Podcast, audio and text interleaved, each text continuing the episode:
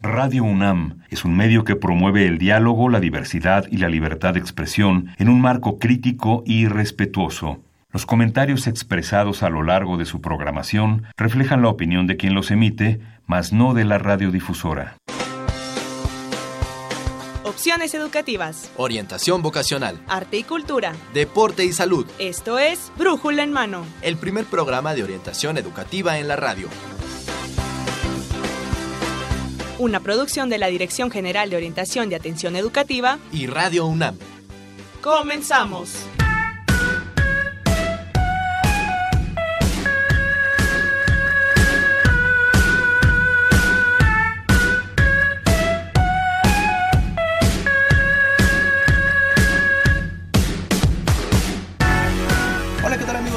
Buenos días, sean bienvenidos a Brújula en Mano. Hoy, 24 de septiembre del 2018, transmitimos para ustedes nuestra emisión número 1159 a través del 860 de amplitud modulada y en internet en www.radiounam.unam.mx. Quédese con nosotros, durante los próximos minutos vamos a tener información súper valiosa para aquellos que se encuentran un poco lejos de nuestra máxima casa de estudios, la UNAM, para los muchachos que requieren un apoyo para terminar sus estudios y también para todo el público en general qué podemos hacer y cómo podemos prevenirnos ante un sismo. Así que quédese con nosotros. Yo soy Miguel González y tengo el agrado de presentar en los micrófonos a mi compañera, la académica orientadora de la Dirección General de Orientación y Atención Educativa. Ella es Evelia Valdovinos. Evelia, ¿cómo estás? Buenos días. Muy bien, muchas gracias. Buenos días a todos, a nuestros radioescuchas.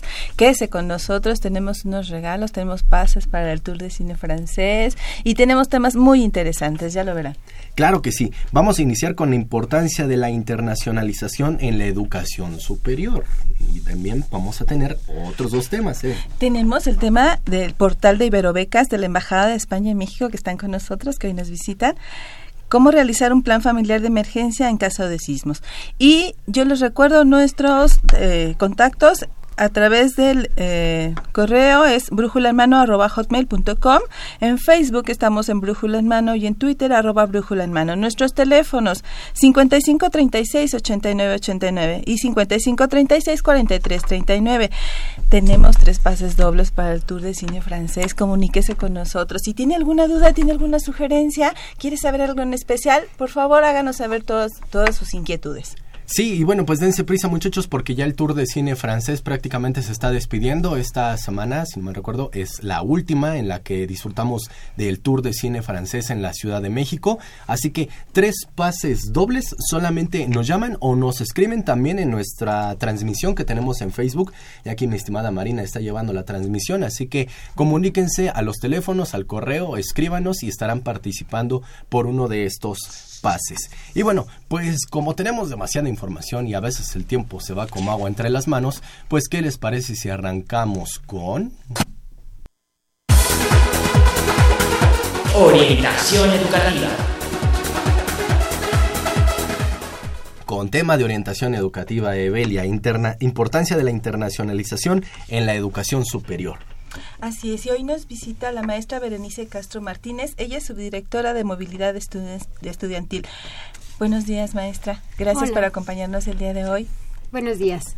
Eh, no, pues antes que nada, muchísimas gracias por la invitación. Creo que es muy importante todo esto para que nuestros alumnos eh, estén eh, informados de todo esta, este tema de internacionalización que de tiempo para acá, de unos años para acá, ha sido más importante para los alumnos. Así es, yo en los últimos años precisamente me he dado cuenta cómo hemos encontrado, bueno, yo he encontrado ya en las facultades, a veces cuando voy a dar a la facultad de psicología, ingeniería, algunos otros, otros lados, estudiantes que vienen de otros países, de colombianos, venezolanos, y, y me parece muy rico ese intercambio. He tenido alumnos que se han ido de intercambio también y de movilidad, sobre todo a España, por ejemplo, Barcelona, Francia, también. Y la experiencia que ellos traen es riquísima, es importante. Además, quiero decir, quiero remarcar que ellos eh, vienen, se regresan con un enorme orgullo de pertenecer a la UNAM y de darse cuenta que la UNAM no le pide nada a una universidad europea porque el nivel académico es muy bueno. Pero ah, como eres tú el especialista y hoy nos, a, este, eh, nos toca este tema, ¿qué nos puedes platicar acerca de esto de la internacionalización? Bueno, eh, mira, como antecedente, desde 2009 eh, se fundó esta Dirección General de Cooperación e Internacionalización en la UNAM y eh, ha habido grandes cambios en, en, en, bien lo mencionabas, era como las expectativas de irte de intercambio era es muy difícil, este no se puede, el, nivel académico en el mundo a lo mejor puede ser un poco más alto. Entonces estaban todos estos, estos eh, miedos eh, que podríamos llamar. Eh, tanto de la cultura a, la que te, te, enfrentas, ¿no? Y bueno, afortunadamente esto con los años ha cambiado. De repente empezamos con mandar desde 100 alumnos a, de intercambio. Bueno, empezamos con 9. Pero, pero, y ahora mandamos al año como unos 3.000, ¿no? Entonces es, es muy importante y se ha abierto este, este gran panorama para los alumnos para también el que sepan que sí se puede. Y sí, se, puede con el nivel que tienen, ¿no? Eh, esta eh, la página de, de internacionalización es eh, www.unaminternacional.unam.mx y ahí se puede encontrar bastante información acerca de todos los intercambios y de los programas institucionales eh, de movilidad estudiantil con los que nosotros contamos. Y bueno, pues esto es, es, es, muy importante porque ya, ya eh, los planes de estudio que se pueden ir a hacer son materias que también toman aquí al regresar las pueden revalidar, ¿no? Entonces es, es muy importante. tenemos también, como, como, mencionas, pues este intercambio en viene un estudiante de una universidad con la que tenemos algún convenio y nosotros también mandamos a un alumno a esa universidad, ¿no? Entonces este intercambio es, bueno, para las dos universidades es, es fabuloso, ¿no? ¿Qué beneficios tiene la movilidad de, los estudiantes para nuestro país? Para primero yo yo diría para ellos en lo personal, en lo profesional y para nuestro país también. Bueno, mira, eh, nosotros queremos dotarlos de una formación más integral y realista. Eh, queremos que sepan eh, todas las nuevas tecnologías del mundo, las posibilidades académicas, contribuir a contribuir también a generar soluciones aquí, ¿no? Eh, cuando se van pueden pueden estudiar de su misma eh, plan de estudio eh, todos los todas aquellas materias que les interese. entonces es, es muy importante que estando allá como siempre les decimos, son embajadores de México y son embajadores de la UNAM, ¿no? Entonces ellos llevan un pedacito de México, un pedacito de su familia, un pedacito de la UNAM, van a representar a todos ellos.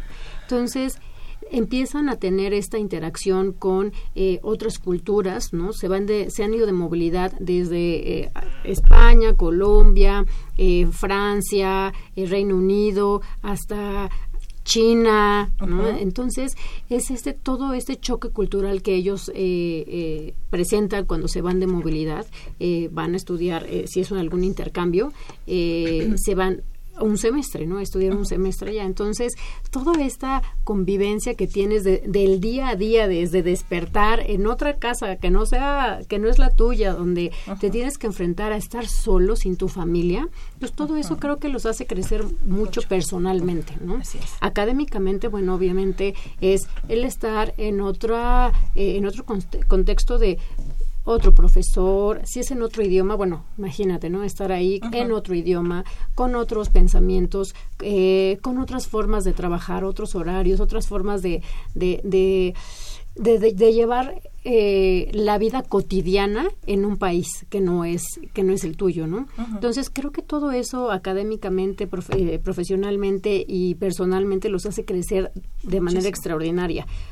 Cuando se van regresan otros, siempre los he dicho, ¿eh? se van y regresan otras personas más seguras. Eh, desenvueltas, desenvueltas eh, con mayor seguridad. Aparte de todas formas, es como académicamente regresan y es, no, nosotros, o sea, como bien dices, la UNAM no le pide eh, nada a nadie. La realidad es que tenemos muy buen nivel. Entonces, cuando se van allá, lo reafirman, ¿no? Entonces ya regresan.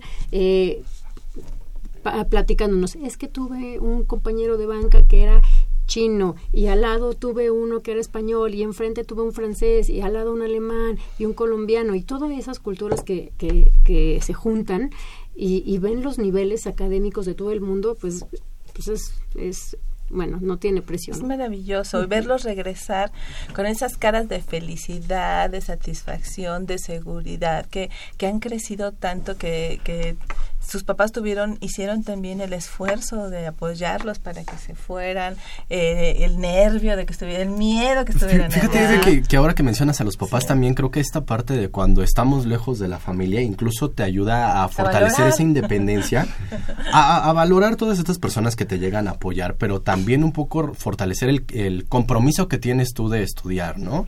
La autorregulación que se debe tener. Más o menos esto se me hace un poco como cuando estás en un sistema de universidad abierta y a distancia, ¿no? No, hay alguien atrás, atrás de ti. En este caso sí lo tienes cuando vas a la universidad, pero no están tus padres detrás de ti que te están como preguntando un poco qué estás haciendo en tu tiempo libre. Tú decides aprovechar, ¿no? Esto. Entonces creo que creo que el beneficio, como lo dice maestra Castro, no únicamente queda en la parte académica. Además de, del beneficio que pudieran tener los muchachos dígase, de, del idioma, de practicarlo, ¿no? De, de conocer otras culturas. ¿Hay algún otro beneficio que usted haya detectado en los muchachos que diga, por esto es que tiene importancia también la movilidad estudiantil? Bueno, profesionalmente lo hemos visto, eh, alumnos o ya las empresas ahora se fijan mucho en que, eh, que tengan esta, eh, en su currículum, este tema de internacionalización, ¿no? Eh, yo estaba platicando o de repente me han platicado en las bolsas de, de, trabajo que de repente las empresas se, se, acercan y preguntan, ¿realizó movilidad estudiantil? ¿Tú has ido a hacer algún eh, estudio en el extranjero? y lo manejan como un plus porque es es el conjunto de todo este estas aptitudes que puede tener una persona eh, de adaptarse, ¿no? O sea, adaptarse a, los cambios, adaptarse a los diferentes eh, tipos de, de personalidades. Entonces, no es lo mismo estar en un trabajo que, que, no seas tan flexible, que no te sepas adaptar a los demás compañeros, a las formas de pensar. Entonces, eh, yo creo que, que eso también ha, ayudado mucho, ¿no? Ves el mundo diferente, ¿no? ya, ya, no, ya no lo ves, ya lo ves más amplio, ¿no? ya, ya, ya puedes tener un poco más de tolerancia para otras cuestiones que no necesariamente los ves en, en, la escuela, ¿no? O sea, ya, ya estando con ya, otras personas de diferentes culturas y crecer. Claro, porque son, como dices, son diferentes culturas, diferentes tiempos, diferentes horarios. O sea, nosotros estamos acostumbrados a algunas cosas que, que a lo mejor en otro país eh, son completamente diferentes. Y es, esa capacidad de llegar y de ser flexible y decir, no, bueno, a las 10 me paro porque a las 10 empieza, ¿no? Entonces, es, son muchísimas cosas, ¿no? Entonces yo creo que sí, sí les ayuda muchísimo en tanto académica, pero profesionalmente es eh, eh, y, personalmente es, es un cambio muy, muy drástico. Fíjense cómo les ayuda muchachos también en esta, en esta era de la globalización también, porque Hablamos un poco de eh, el trabajo multidisciplinario, ¿no? La relación que, que, debes tener hoy en día no solamente con compañeros de tu carrera, sino también de otras licenciaturas. Ahora también que ya no sea de otras licenciaturas, sino también de otros países, que puedas decir, ah, en la empresa donde estoy trabajando van a venir ahora de Francia. Creo que los conozco, yo los recibo ok, órale. Bueno, ¿saben qué? Estuve un tiempo eh, en Brasil, me practiqué mi portugués y puedo ser también como un intérprete en la, en la empresa, pues creo que les da ese valor agregado que Simplemente que tengas la apertura de mente, la capacidad de abrirte y de integrarte a diferentes equipos es súper importante y, y, sobre todo que valores, que efectivamente, bueno, valoras tu familia, valoras lo que tienes, valoras tu universidad, valoras tus capacidades, tus habilidades. Creo que es un gran crecimiento. Y aquí viene la, la otra pregunta, maestra, porque puede ser así como, eh, yo, yo, recuerdo hace muchos años era como, no, es casi imposible lograr irme. ¿Cuáles serán los requisitos para que los chicos se puedan ir de una internacionalización?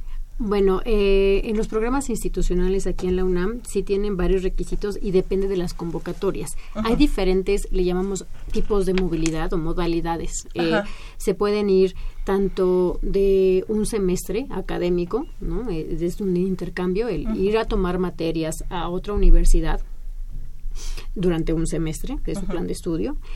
también se pueden ir de investigación, ¿no?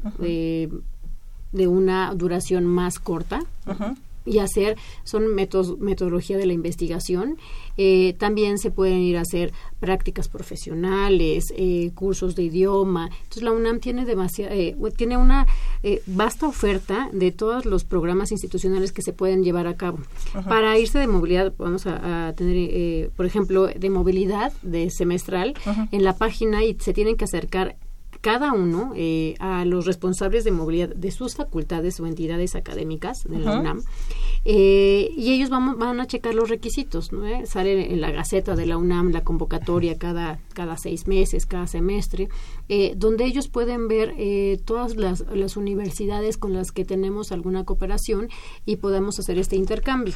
Los requisitos ahorita están en, tienen que tener un 44% de eh, créditos, tienen que tener un promedio mínimo de 8.5, eh, tienen que tener, eh, bueno, obviamente un, plan, ¿no? Un programa de, de, materias que eso lo ven con sus coordinadores de carrera en sus facultades, de qué, qué, materias de, de, mi plan de estudio voy a hacer en la otra, en la otra universidad.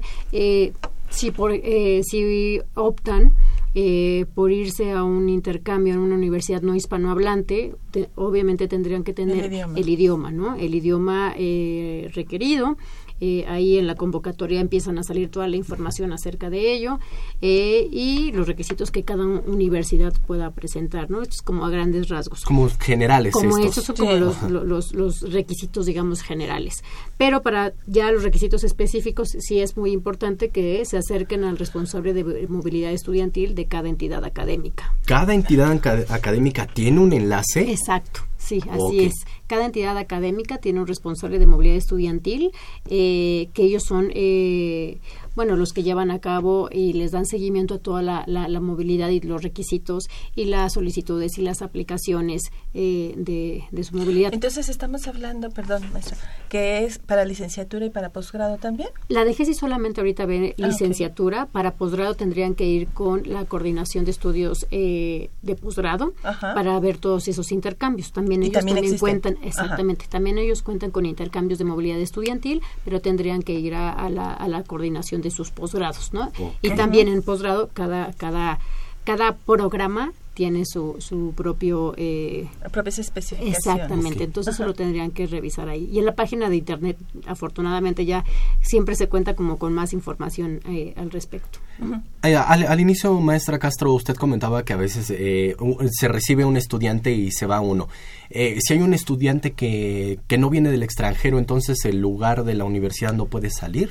No, bueno, es, es, se llaman como intercambios porque en efecto es acerca es en el marco de un convenio de, de movilidad, pero no necesariamente es como uno por uno. Ah, ok. ¿no? Entonces tenemos como el convenio y, decimos y nos dice las universidades cuántos alumnos nos aceptan eh, y, y, nosotros hacemos en reciprocidad esas esas gestiones, ¿no? Pero no necesariamente es si no viene uno no no se va. Sí, más que nada porque no no empiezan a poner pretexto muchachos de que ay es que no vino alguien de allá del otro lado del mundo y no me pude ir este, ay, es que eran muchos requisitos, es que en mi escuela no encontré, según dijeron que no había enlace y este, y, y es que igual y pues no, no tengo dinero para pagarlo.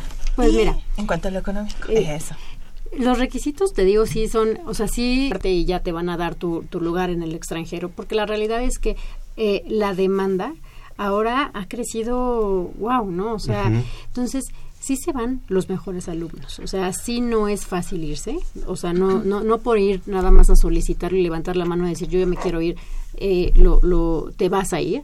Sí son requisitos, eh, tienes que cumplir con todos esos y, y aparte, pues bueno, en la UNAM tenemos afortunadamente muchísimos alumnos que cuentan con excelencia, ¿no? Entonces, eh, si es, si es una, si está grande la demanda, entonces es importante que todos los alumnos eh, vayan, eh, se, se, certifiquen del idioma, eh, se vayan a universidades con otro idioma, ¿no? eso, es, muy importante también. ¿El costo? El costo. bueno, nosotros a través de los convenios específicos las son, se cuenta con exenciones de colegiatura. Entonces ellos ya no deberán de pagar allá en, en el extranjero. Y la DGC cuenta eh, con programas de apoyo económico para los alumnos y en cada convocatoria viene todos los requisitos para poder optar con esos programas. Nosotros también tenemos y trabajamos en la DGC para tener más financiamiento, tanto eh, interno como externo, y empezamos a buscar más eh, financiamiento, ¿no? Eh, pero sí es importante que todos los, los, alumnos revisen las convocatorias, revisen cuáles son los requisitos.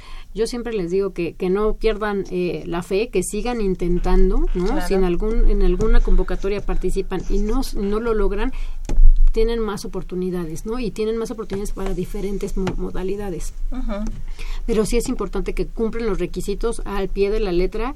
Eh, obviamente el cumplir los requisitos no garantiza que ya se vayan a ir, porque la realidad es que son, son muchísimos los alumnos. Pero también lo que pueden hacer es irse acercando a las convocatorias, y viendo qué es lo que tienen que cubrir para que se preparen. Y sí, yo lo que siempre los invito es, eh, eh, desde inicio de su carrera, empezar a certificarse en algún idioma, empezar a tener obviamente buen promedio, etcétera, para que cuando lleguen en el momento que ya puedan, que cumplan con algunos requisitos o que cumplan más bien con la totalidad de los requisitos, poder aplicar. Claro.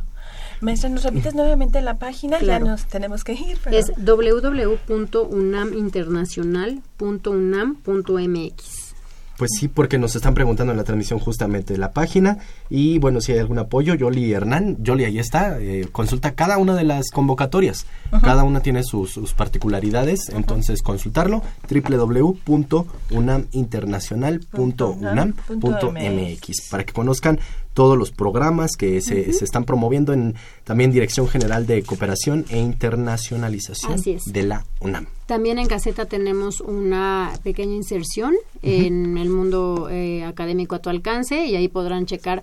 También tenemos, muy, difundimos eh, muchas eh, opciones de becas que tiene también todos los gobiernos, instituciones extranjeras, organismos. Entonces en la página y en, y en Gaceta podrán encontrar más información acerca de más becas.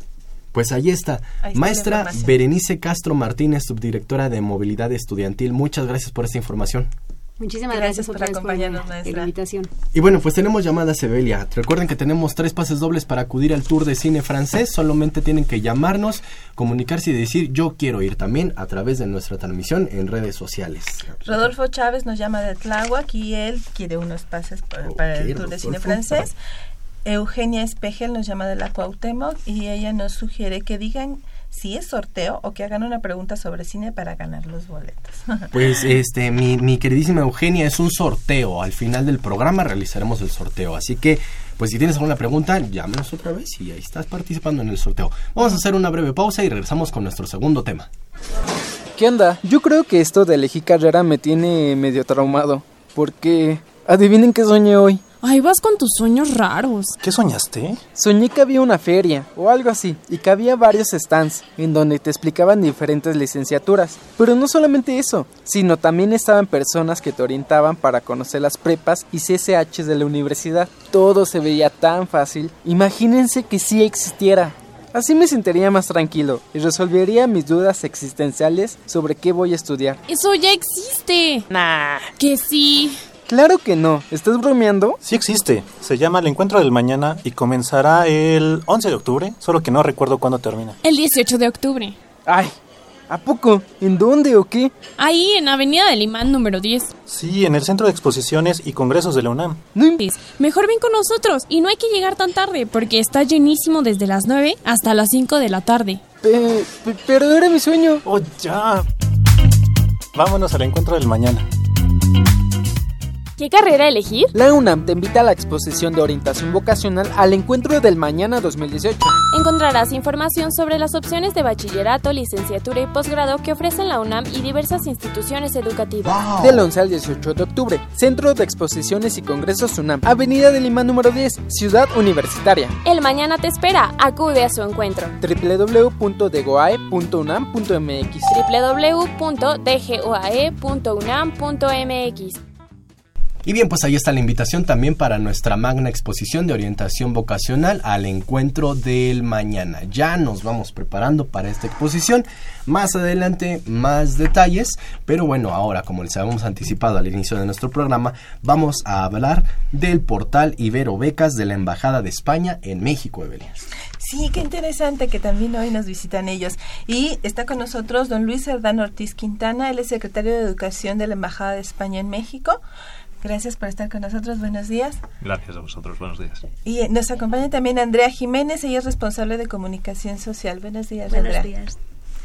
Qué interesante que hoy eh, se juntaron estos temas de movilidad de la UNAM con las Iberobecas. ¿Y cuáles son las relaciones educativas entre España y México? ¿Nos podría este, comentar, don Luis? Sí, en primer lugar también os quería agradecer la invitación para que participemos en este programa, en Brújula en Mano, que es un programa histórico de, de Radio UNAM con más de, con más de dos décadas de, Sí, así de es. trayectoria. Sí. Así que muchísimas gracias y Gracias. nos sentimos muy, muy orgullosos y honrados de estar aquí.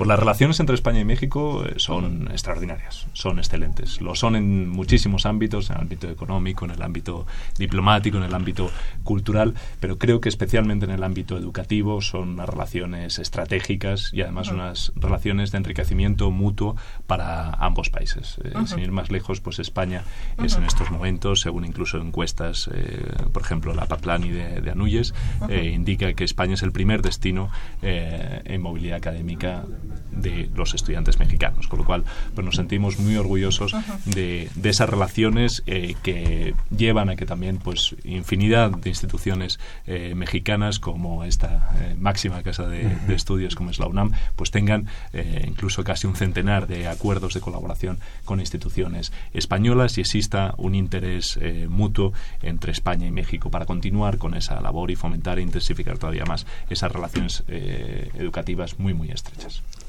¿Y cuál será el atractivo? ¿O por qué tantos estudiantes mexicanos vamos van para allá, para España? ¿Qué será Bueno, lo que encontramos allá? Yo creo por un, por un lado eh, la excelencia académica. Yo querría destacar esa, esa parte. También Berenice eh, nos eh, hablaba de la excelencia académica de la UNAM en este, en este caso. Hay muchas instituciones mexicanas con gran excelencia académica, pero yo creo que es uno de los elementos que más destaca. Es decir, hay muchísimas universidades españolas que están dentro del top 100 por disciplina a nivel mundial, escuelas de negocios también que están dentro de las 20 mejores del mundo. Es decir, que el nivel académico dentro de España es excelente y hay determinados ámbitos además en los que también yo hablaría de, de los costes de la matrícula. También Berenice nos hacía esa referencia a, a una eh, relación calidad-precio, yo diría sin parangón en todo, en todo el mundo. Es decir, que es eh, muchísimo más barato eh, poder estudiar un programa académico de gran calidad en España que lo que sería estudiar en Estados Unidos, en Reino Unido o en otros, Sí. en otros países. Em, la riqueza cultural que, que compartimos. Es decir, compartimos un, un idioma que hablamos pues más de 550 millones de, de hispanohablantes, con lo cual eso es una barrera que no hay que, que no hay que traspasar. Lo que no quiere decir que haya muchísimos programas no, y muchísimos programas académicos además que se den en, en otros idiomas. allá. exacto. Con lo cual, también si uno quiere estudiar en inglés, eh, también lo puede hacer en, en España sin problemas, pero es verdad que ese elemento es fundamental, el elemento de la lengua, pero también lo es la riqueza eh, cultural que, que compartimos. Es decir, tenemos eh, México, si no recuerdo mal, pues está situado como en el, eh, en el sexto país del mundo con mayor patrimonio de la humanidad. Eh, España eh, lo está en, en tercer lugar y creo que ese es un atractivo fundamental, esa, esa riqueza eh, cultural. Yo también hablaría de la, de la empleabilidad. Es decir, creo que las relaciones económicas que se dan entre España y México, eh, por poner un ejemplo, eh, en México existen ya 6.000 empresas españolas registradas. Eh, México es el quinto inversor en España. España es el segundo inversor aquí en México. México, por ejemplo, ha sobrepasado a Alemania eh, en inversiones en España. Es decir, que es una relación muy equilibrada y muy intensa con empresas eh, y con inversiones a uno y otro lado del Atlántico. Y eso provoca que personas que hayan podido estudiar en España con ese título tengan mayores posibilidades de estar empleados en empresas eh, españolas aquí en México y lo mismo eh, del otro lado. Es decir, que es una, una relación equilibrada. Y luego, ¿por qué no? Pues yo hablaría de la, de la calidad de vida ¿no? en, eh, en España. Antes preguntabas por, por el clima. Yo creo que, que en eso también, tanto mexicanos como españoles, eh, pues nos gusta vivir bien y que sea no solo una experiencia académica, que sea una experiencia de vida. Yo creo que la capacidad de integración de la sociedad española, como lo es la sociedad mexicana, es excelente y creo que ahí uno va a gozar de una calidad de vida eh, altísima a unas eh, condiciones y unos costos de vida pues relativamente bajos en comparación con, con otros destinos internacionales. Claro, claro que sí. La verdad que yo creo que los muchachos también es lo que buscan, ¿no? Cuando se van de, de movilidad, hay un temor Ajá, no, que es accesible, pero creo que también a veces tenemos el temor de a qué tipo de país vamos a llegar, ¿no? Eh, cómo son los temas de seguridad, de también un poco los atractivos turísticos. Mm, algunos dicen, no todo es estudiar y quisiera un fin de semana ir a dar un paseo. Entonces, ¿qué me aportaría España? es, es, una de las cosas.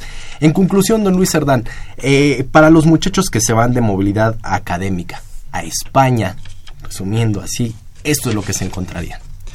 Pues yo creo que sinceramente una experiencia de vida. Eh, eso sería mi, mi, conclusión, es decir, una experiencia que les va a reforzar la parte académica, pero también les va a reforzar eh, su experiencia vital y el desarrollo de una serie de, de habilidades blandas eh, que les van a ayudar muchísimo en su carrera, tanto académica como profesional, como personal, sinceramente, posterior. ¿no? Y de hecho, son los mejores embajadores de España, todos los chicos mexicanos que año a año van a España. Tan solo el año pasado, desde nuestros consulados generales, tramitamos más de 10.000 visados de, de estudios y eso solo para aquellos que no tienen doble nacionalidad o que se van por un periodo de más de tres meses. Es decir, que ese es un número mínimo y que probablemente está muy por encima. Y, eh, nosotros siempre decimos que todas esas personas pues no eh, pueden estar equivocadas e incluso dentro de Europa pues España es el primer destino de las becas Erasmus en estos momentos.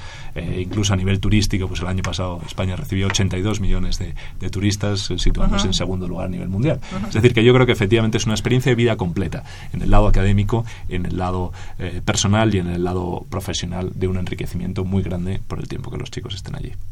Pues la verdad es que España es una gran oportunidad entonces para los muchachos, Sevilla. Sí, yo estaba pensando ahorita en, traerles a este programa todas estas alternativas para ellos. Habrá gente que tenga la posibilidad de hacerlo y, que sería muy bueno ir a probar y hacer este crecimiento que ya, nos, que ya platicábamos con la maestra Berenice, que es tan importante a nivel personal y profesional y que además ellos estando allá también ven las otras alternativas, porque recuerdo un chico que se fue a Barcelona precisamente en diseño industrial y me decía, pero ahora ya sé que quiero hacer un posgrado en Alemania en tal cosa, ya más específico. ¿Cómo iban enlazando? Ya no les daba miedo, ya pasando los primeros meses, la primera vez, porque creo que se fue dos veces, este, ya venía más seguro, más capaz, con más objetivos de dónde quería hacer las cosas, cómo enlazar todos esos intereses que él presentaba. Y qué importante es brindarles a los jóvenes, a las y, y los chicos estas oportunidades para que puedan viajar. Y Andrea, ¿qué otras cosas podemos encontrar en el portal de Iberobecas?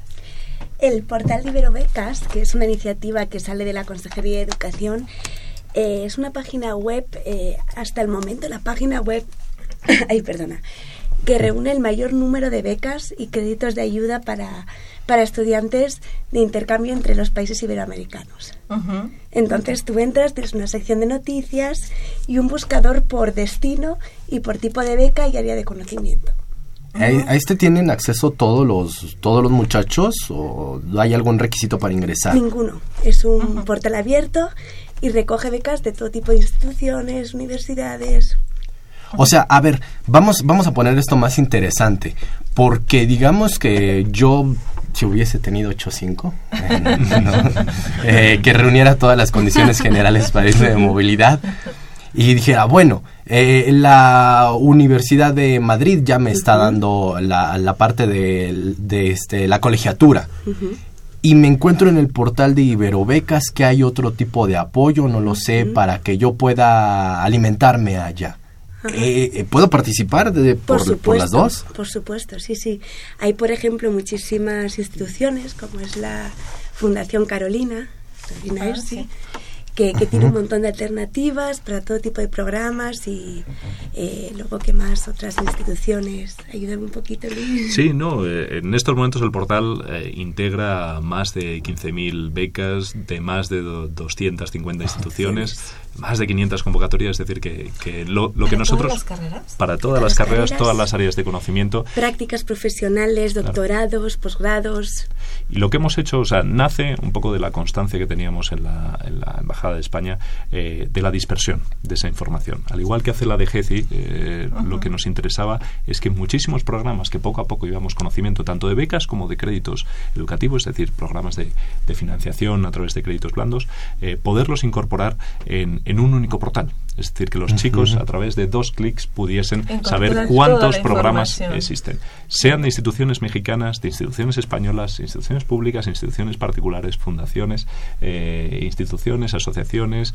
Es decir, ahí hemos tratado de incorporar cuanta más información posible para que, eh, sobre todo, para crear igualdad de oportunidades y para democratizar el acceso a la información. Nos dábamos cuenta que había becas que se quedaban desiertas, que había becas eh, que las personas que probablemente más las necesitaban no accedían a ellas por eh, falta de conocimiento de esa información. Entonces lo que queremos es que llegue a cuanto más gente. Como decía Andrea, es un portal público, es un portal innovador, eh, accesible, adaptado, digamos, a, los tiempos. Y además en eso quiero agradecer especialmente también a la UNAM, porque también en la propia página web de la DGCI también nos han ayudado a su difusión, porque es de interés de todos que cuantos más chicos, incluso para las instituciones que vayan a recibir a esos candidatos para darles la beca, pues les interesa una mayor competencia para tener al mejor candidato y las instituciones educativas que lo recojan al mejor candidato. ¿no? Y no solo aquellos que tengan 8,5 ¿eh? de promedio. Ah. Eh, esto está, está, abierto, está abierto a todos. Es verdad que, que, el mejor será el que al final obtenga las, las becas, pero sí que es verdad que, que es un portal en el que eh, consideramos que cada uno puede encontrar su beca. ¿Cuál es este, este portal? ¿Cómo podemos llegar a él? Mira, se llama iberobecas.com y yo quería, estamos también en redes sociales, tanto en Twitter como en Facebook, y yo quería añadir que además es un portal que, que se está continuamente actualizando, ¿no? Tenemos un equipo detrás de la consejería que todos los días está buscando nuevas becas, nuevas formas de financiación, que agarre el teléfono y llama a esta institución, a la otra, porque lo que queremos es que, que, esté completamente actualizado todos los días, que esas becas estén activas. De hecho, estamos buscando si se han caducado, si están en activo y la idea es que en algún momento sean las propias universidades, de hecho el programa, o sea, el, la web tiene una aplicación en el background para que las propias universidades en algún momento sean las que alimenten el portal, que sea la UNAM, que sea cualquier institución y universidad las que se metan en el portal y digan, mira, quiero que mis, que mis becas aparezcan ahí, entonces van a tener una pestaña donde las propias instituciones pues completen con sus becas. Hagan su propia publicación. De momento no es así, de momento tenemos un equipo detrás que lo hace, pero nos gustaría que, que el portal se alimentara solo pues con, con la colaboración de todas las instituciones que ofrecen ayudas. ¿Y existen becas para maestría y doctorado? Eh, ¿En español o en inglés o de diferentes programas? Sí, de hecho, pues tenemos eh, por todo tipo de áreas de conocimiento, como comentábamos, posgrados, doctorados. Es verdad que la mayoría de ayudas van directas, o sea, van dirigidas a la, licenciatura, es donde más oportunidades hay, pero, pero sí que, que el, eh, que, el, portal agrupa ese tipo de becas. De hecho, eh, se llama Iberobecas porque, porque lo que queremos es recoger todas las becas y ayudas que existen entre los países iberoamericanos, pero ahora de momento la gran mayoría son intercambios de movilidad entre México y España. Pero la idea es que, que se pues que, lleguen a, agrupar todo tipo de, becas de, Iberoamérica. Nos preguntaban por acá también becas de autofinanciamiento. ¿Tienen de financiamiento, autofinanciamiento? O sea, nosotros la idea del portal, como decía, es generar igualdad de oportunidades para aquellas personas que no se pueden autofinanciar. Eh, es decir, sabemos que hay determinados eh, rangos dentro de, las estructuras sociodemográficas que tienen capacidad de financiarse y eh, que por lo tanto pues eh, podrán optar a una beca o no, pero que tienen otras vías también de financiación. Lo que queremos es sobre todo de aquellas personas que no pueden financiarse el poder acceder a algún tipo de ayuda, sea para una beca completa, una beca de alojamiento, de manutención, etcétera. ¿no? Entonces sí, tenemos tanto becas propiamente dichas como créditos educativos. Por ejemplo, hemos trabajado, para poner un ejemplo cercano, con el Banco de México y el fideicomiso que tiene desarrollo de, recursos humanos que tiene eh, una cantidad enorme de, posibilidades de créditos educativos a un bajísimo eh, a una bajísima tasa de interés y además con un periodo de gracia de tal forma que, que ha sido una opción para aquellos que quizá no podían optar a una beca o no encontraban la beca adecuada para poder seguir y cumplir ese sueño de realizar una movilidad internacional a España. ¿no? O sea que aquí las instrucciones entran a unaminternacional.unam.mx, conocen algún programa de movilidad, dicen yo quiero España, ¿saben qué? Voy a buscar y después me voy a iberobecas.com Ahí busco uno de los, eh, de los eh, programas de becas, de financiamiento que se pueden hacer. La página es, eh, ya, ya la estoy viendo por acá, se ve bonita. Tu próxima aventura comienza aquí. Ver todas las becas que hay, aprende, viaja, descubre el portal de iberobecas.com. Si tienen alguna pregunta, si tienen alguna duda, eh, Andrea, nos comentabas que tienen redes sociales, Facebook y Twitter. ¿Cuáles? Eh, iberobecas.com también se llama. Iberobecas.com, no, perdón, Iberobecas. Iberobecas. Sí, arroba Ok, Iberobecas, tanto para Twitter y Facebook. De acuerdo. También estamos buscando, tenemos una sección de historias de éxito de eh, estudiantes que se han ido, eh, han hecho intercambio entre países, sobre todo España, ¿no? Eh, y, y también estamos como súper dispuestos y nos encantaría recibir más testimonios, ¿no? De, de estudiantes que se hayan ido y tengan una buena experiencia y la puedan compartir en nuestro portal y en redes, así que estamos encantados de recoger esos testimonios también. Y nosotros aquí encantados de tenerlos y de brindarles a nuestros jóvenes todas las oportunidades, todas las alternativas para que ellos tengan la mejor educación y que la aprovechen también.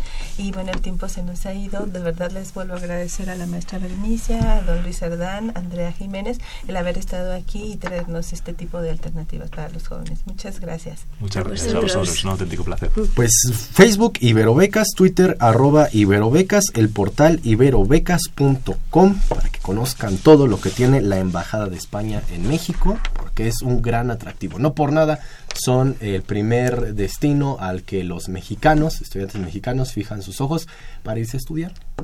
Tiene grandes beneficios. Así que muchas gracias a nuestros invitados. Gracias a vosotros.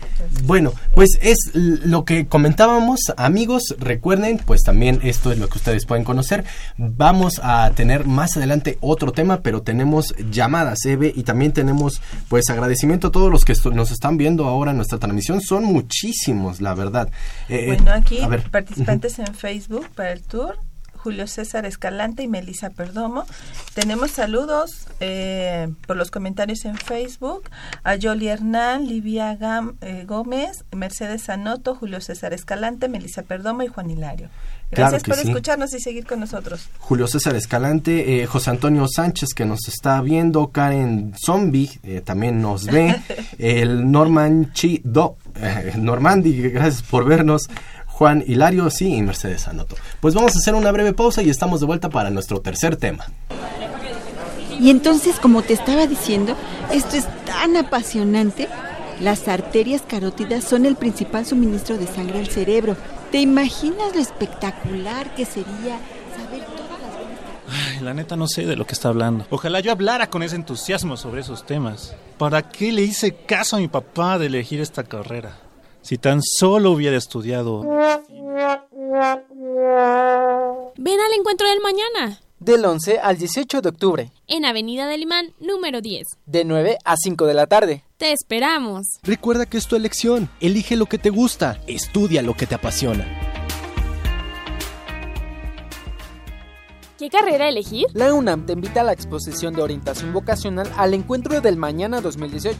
Encontrarás información sobre las opciones de bachillerato, licenciatura y posgrado que ofrecen la UNAM y diversas instituciones educativas. Del 11 al 18 de octubre, Centro de Exposiciones y Congresos UNAM, Avenida de Lima número 10, Ciudad Universitaria. El mañana te espera. Acude a su encuentro. www.degoae.unam.mx www.dgoae.unam.mx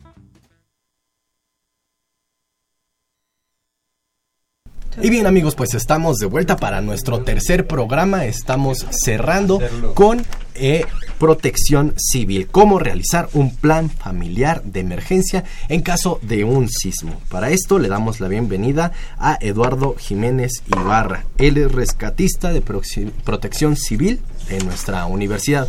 Eduardo, muchas gracias por estar con nosotros. Bienvenido. ¿Cómo estás? Muy buenos días, no, al contrario, ustedes gracias por habernos hecho la, la invitación. Gracias, Eduardo, por estar ahí con nosotros, con este tema tan importante, porque eh, cada vez que hacemos los simulacros, bueno, vivimos en una zona sísmica y tenemos que estar siempre, de hecho lo estamos, yo creo que el año pasado, este volvimos a recordar o a darle la importancia que tenía eh, los programas de protección civil. Pero empecemos, ¿qué es la protección civil? Bien, la protección civil es un conjunto de disposiciones que debemos de tomar de acciones y medidas, ¿no? Recordando que la protección civil se divide en tres etapas, eh, que es prevención, auxilio y recuperación, ¿no? Entonces, eh, aquí la pregunta es, ¿qué tanto han trabajado en el método preventivo? Eh, es una de las partes muy interesantes y como bien ya, ya comentaban, eh, pues vaya, ¿qué, ¿qué, has hecho? ¿Tu plan familiar? ¿Tu maleta de emergencia ya la tienes hecha? O sea, esa es la pregunta que en un momento dado dejamos al aire. Eh, desafortunadamente, al ser humano cuando algo le afecta, pretende o más bien olvida y, y, no ve qué es lo que sigue, no, no trabaja con la cuestión de la resiliencia. Desafortunadamente preferimos enterrarlo, el dolor, y no ver en un momento dado qué fue lo que nos afectó y qué tenemos que hacer precisamente para, para trabajar sobre eso, ¿no? Y de hecho a los que nos tocó, bueno, este comentario, a los que nos tocó el terremoto del 85, lo vivimos eh, mucho tiempo en carne viva, pero de repente ya el año pasado, ya para las nuevas generaciones, esto era como algo muy lejano era algo que se vivió, que nuestros papás vivieron, que otros les tocó, pero no a estas nuevas generaciones. Y esto fue un recordatorio de que estamos, que la Tierra está viva, que se mueve y que nos movemos junto con ellas. Y como tú dices, Eduardo, qué importante es trabajar en la, seguir trabajando en la prevención en la concientización de que estamos en zona sísmica y de que esto va a seguir ocurriendo y que no hay manera, porque inmediatamente salen en las redes todo esto de que ya saben dónde tembló, cómo va a temblar, o sea, no hay manera de prevenirlo hasta la fecha. Entonces tenemos que trabajar cada vez más en la prevención.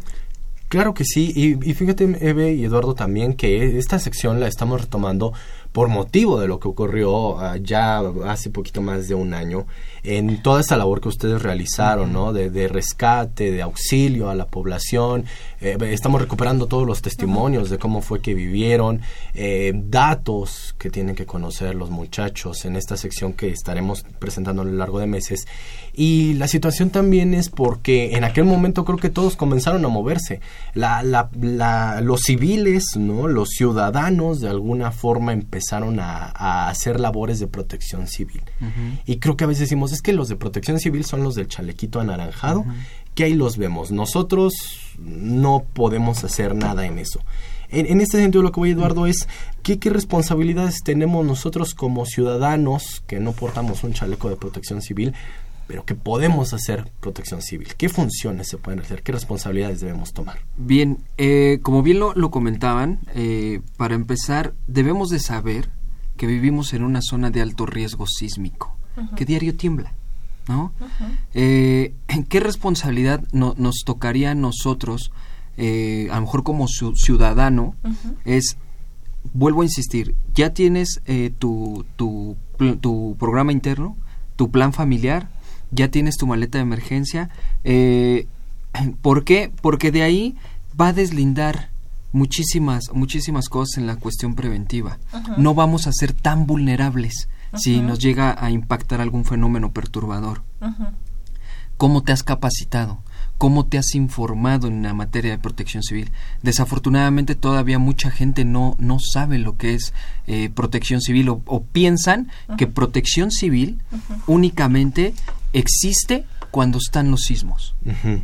Y no, existimos en distintos fenómenos perturbadores que en un momento dado pudieran llegar a impactar este a vaya pues a, cualquier ser humano no esa, es, la, importancia. sobre estas funciones. Ok. Ah, o por ejemplo cómo hacer un plan familiar ah ok. ¿qué, es un plan familiar cómo lo podemos estructurar bien un plan familiar es eh, es específicamente lo que las funciones que tienes que realizar en tu casa en caso de una emergencia ¿no? Ejemplo, vive papá, mamá y los hermanos, ¿no? A lo mejor uno de los hermanos tiene que agarrar este al, a las mascotas que desafortunadamente muchas veces las hemos dejado olvidadas. Nosotros eh, eh, en, el, en el sismo de hace un año precisamente encontrábamos a muchos perritos eh, que no traían ni una identificación, ¿no? ¿Qué, qué, qué, más?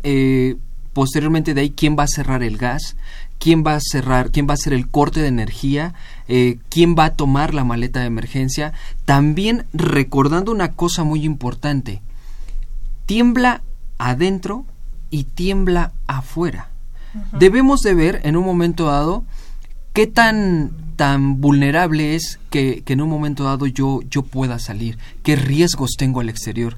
Tenemos muchas veces más riesgos externos que internos. Afuera hay carros, hay árboles, hay postes, hay cables de, de, alta tensión. O sea, tenemos que ver en un momento dado eso, ¿no? Me quedo o mejor salgo. Entonces, en el momento de que yo tenga que salir, ¿qué es lo que tengo que ver? Pues que mis rutas de evacuación estén bien, ¿no? Que la escalera no se haya desprendido, porque luego muchas veces piensa uno que cuando ya dejó de temblar tengo que evacuar y resulta pues que las escaleras están mal. Muy frágiles. Exactamente, y no nos damos cuenta de esa situación. La cuestión de la maleta de emergencia. La maleta de emergencia debe estar hecha para 72 horas. ¿sí? Eh, la maleta se revisa cada seis meses, se saca lo que tiene el interior, nada se desperdicia y se vuelve a rellenar con nuevo. ¿Qué es lo que en un momento dado debe de traer la, la, maleta? Eh, son puntos a lo mejor eh, que no, cada uno de nosotros no tenemos las mismas condiciones, ¿ok? Pero lo elemental, ¿no? Agua, comida, algo de, de, de cambio de ropa. Comida enlatada. Eh, el enlatado, oh. el enlatado es muy pesado. Ah, okay. Vamos a sustituirlo a lo mejor por de los de los sobrecitos que ya venden ahora de atún. atún ya no es, ajá. Okay. Podemos en un momento dado poner hasta frijoles en, en bolsita de este y el arroz, ¿no? Okay. Digo, en un momento dado precocido, ¿no? No, Ajá, sí, sí, no, no bolsa completa. Ah, claro. Sí, Ajá. este, algo de barras energéticas, que en realidad sean barras energéticas, eh, algo de galleta, eh, algo de chocolate, que recordando que en ese momento necesitamos energía, azúcares. Eh, no sé, algo de, de, suero también ya, ya preparado para no utilizar el agua que a lo mejor ya, ya traemos. Y todo eso, pues vaya, lo tenemos que ir este, pues cuidando demasiado para que en un momento dado, digo, sabemos que estamos en un estado de emergencia, ¿no? Uh -huh. eh, y la cuestión pues, de, la, de la maleta puede ser, es que podríamos hablar de, de miles de artículos, ¿eh? O sea, uh -huh. supongamos, la, la maleta que yo tengo, mi maleta es muy, muy pesada. Pero este, en un momento dado, pues las necesidades, vuelvo a insistir, de cada uno de nosotros son muy diferentes, desde un botiquín, que tanto sabes que, utilizar ejemplo, un botiquín, ¿no? Pero se me ocurre que aparte del botiquín, bueno, por ejemplo, yo soy hipotiroidea, necesito Exacto. tener ahí pastillas Las o pastillas. alguien que sea hipertenso, uh -huh. que, que también vaya a encontrar ahí este alguna condición especial, los niños, la gente de tercera edad, los bebés, eh, la, la, gente que tiene algún padecimiento, uh -huh. eh, eh, tiroides, diabetes, este, hipertensión, exacto, hipertensión, todo, todo eso, ¿no? Todo o sea, eso es, es, un punto importante que en un momento dado tendría que ir ahí. Algo de dinero en efectivo para no estar asaltando las tiendas departamentales, este, preferible comprar, uh -huh. este, copias de las llaves, muchas veces uno llegamos, salimos y no te llevaste llaves, ¿no? Y uh -huh. luego no puedes regresar a tu los, casa. Los documentos. Los documentos ahora digo, tenemos tanta tecnología que se escanean, se, se van en una USB, los puedes subir a tu nube, los puedes este reenviar a tu correo, uh -huh. entonces ya no hay, ya en la maleta ya cada vez la vamos en, en cierta forma como que compactando Uh -huh. y le van podemos ir poniendo a lo mejor ya algunas cosas que en realidad sean un poquito más necesarias no uh -huh. eh, un impermeable un digo impermeable chiquito o sea todo debe de ser en cierta forma compacto hay distintas tiendas uh -huh. en donde podemos este llegar a encontrar este tipo de artículos, uh -huh. alguna manta o sábana térmica, radio, este el radio, este nosotros nosotros recomendamos para ya no este contaminar y ya no dañar más el uh -huh. planeta, eh, hay unos radios que no necesitan pilas ni unos este ni unas lámparas uh -huh. ya no necesitan pilas o son de dínamo de esas que se agitan uh -huh. este y ya prenden o si no hay unas que son vaya pues, recargables no entonces al mismo tiempo tiene unas unas celditas que la, tú las pones en el sol, se carga y sirven perfectas. Yo iba ¿eh? a decir sol, pero me acordé que igual y no puede salir como... Aunque ya tendrías que haberla cargado. No, sí, claro, todo debe estar ya inmediatamente para que tú la agarres y, y este... Ah, sí, pero sí está y entonces como plan de plan familiar tuviste que haber determinado entonces quién carga la Exacto. maleta, quién este carga ¿Dónde está mascota? la maleta? ¿Dónde está la maleta? Sí, ¿dónde está la maleta? O sea, es una parte ¿Dónde importante. Pones la maleta tú, Bien, la maleta eh, siempre la ponemos en la, en la puerta de salida, ¿no? ahí para que precisamente, ¿dónde está? ¿no? Y empezarla a buscar, no, no, no, y, y la guardé en el closet, no, no, no, no, no, este, no, la maleta Te debe tocaba a estar, ti, no, Ajá, rotamos, te exacto, a ¿no? ti. Entonces, eh, no, no, no, sí, la maleta debe de, debe de permanecer ahí en la, en la, en la puerta, y la cosa más importante también es que, digo, en el, en el transcurso del, del día, pues es- todos estamos vestidos, ¿no? En el transcurso ya de la noche, mucha gente ahí que duerme pues muy fresco, eh, vístanse Muy antes de salir. Exactamente, vístanse antes de salir. Eh, no, no sabemos si en algún momento dado llegue protección civil y diga eh, ya no pueden regresar a su casa y pues desafortunadamente Bueno, claro que si no hay de otra, este, en lugar de vestirse salga, ¿no? Sí, claro. Creo yo. A- Aquí, aquí hay, aquí hay una cuestión, perdón. Bueno, aquí hay una cuestión que desafortunadamente ha costado un poquito de trabajo cambiar el chip. ¿A qué voy? Desde muy pequeños a nosotros nos decían evacúa. Ajá. Empieza y todo el mundo evacuábamos. Nos ha costado mucho trabajo ahora que la gente entienda que ahora debemos de permanecer al momento de que empiece un movimiento. Es más peligroso que ustedes salgan cuando el movimiento está en ese momento está, se está sacudiendo. ¿Por qué? Porque puede ser que al momento de que ustedes vayan bajando, recordando que la, la parte más débil de, de la estructura son las escaleras. Entonces, pueden ustedes llegar a quedar a- atrapados en ese, en ese momento y preferible mejor mejor em- empezar a hacer y a trabajar con una cuestión de, de repliegue, ¿sí? Nos vamos a mover hacia los muros de carga, hacia las columnas, que es la parte más fuerte y más resistente de toda la estructura, y ahí es donde vamos a permanecer. Posteriormente, pasado el sismo, entonces sí, nosotros vamos a poder hacer una evacuación. Entonces podría poner ropa, si, si acostumbras dormir muy ligerito, Exacto. siempre ten la costumbre de, de poner una ropa, una Nosotros les bata, algo que sea muy Nosotros les recomendamos un pants completo, porque luego hay veces que nos dicen, no, lo tengo en el closet. No, no, ajá. Pero no, en lo que estás dormido y está sonando la alerta y todo, y tú vas y intentas buscar el, el pants o el, el- el pantalón de mezclilla, no lo vas a encontrar por los nervios que tienes. Ajá. Si suena la alerta sísmica, eh, hay un debate en esto. Exacto. ¿Salimos luego, luego? ¿O tú recomiendas mejor busca dónde replegarte? No, yo les, reco- les recomiendo que, que inmediatamente investiguen, este, perdón, y vean dónde, dónde re- replegarse. ¿Por qué? Porque no sabemos cuánto tiempo. O sea, supongamos, ahorita yo que hice el trayecto hacia la cabina, este, lo vi muy largo. Sí. Lo vi muy largo, entonces no creo que alcancemos a, a salir. Yo lo hice en 30 Exactamente. segundos bajar, aunque fue 30 segundos sin gente, sabiendo que... Y sin Es gente. que aquí la, El trayecto está muy largo. Sí, sí, conociendo el lugar. Imagínense Que eso que estamos conociendo el lugar. Sí. Oye, Eduardo, nos pregunta eh, Monse Durán si el triángulo de vida es una técnica adecuada. Wow, no, no, no, no. Eh, aquí en la, la- en la Ciudad de México no podemos utilizar el triángulo de vida porque no es el mismo tipo de construcción que está en Estados Unidos al que tenemos aquí en la Ciudad de México. Eh, no es lo mismo que te caiga un pedazo de, de, de madera que es de- están hechos de las casas en Estados Unidos de eso a que te caiga un pedazo de losa de este de este tamaño un bloque de, de concreto no Eh, no no no, no es lo No mismo es, no es- no Eduardo, lamentablemente nuestro tiempo en Radio Nam se termina, pero vamos a seguir la transmisión en Facebook. Amigo, amigo Radio Escucha, si quieren pasarse al Facebook, en Brújula en Mano nos pueden, nos pueden ver y aquí van a estar viendo el sorteo que Eduardo va a tomar tres papeletas para que veamos quiénes son los ganadores. Mientras, Eve, nosotros tenemos un programa el próximo lunes. Así es. El Vamos próximo lunes. A ver, pues ya tomó de jalón estas tres. Eh, ganador Rodolfo Chávez. Nos comentan también este que es Julio César Escalante y este Jolly Hernán. Muy bien, son nuestros ganadores. El próximo lunes tenemos investigaciones biomédicas.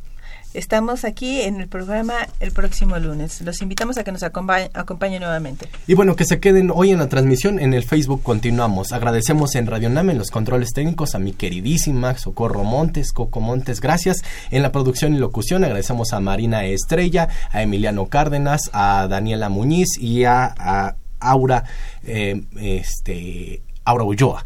En la producción y realización agradecemos a Saúl Rodríguez y de estos micrófonos se despiden. Evelia Valdovinos. Y Miguel González, por favor, sea feliz.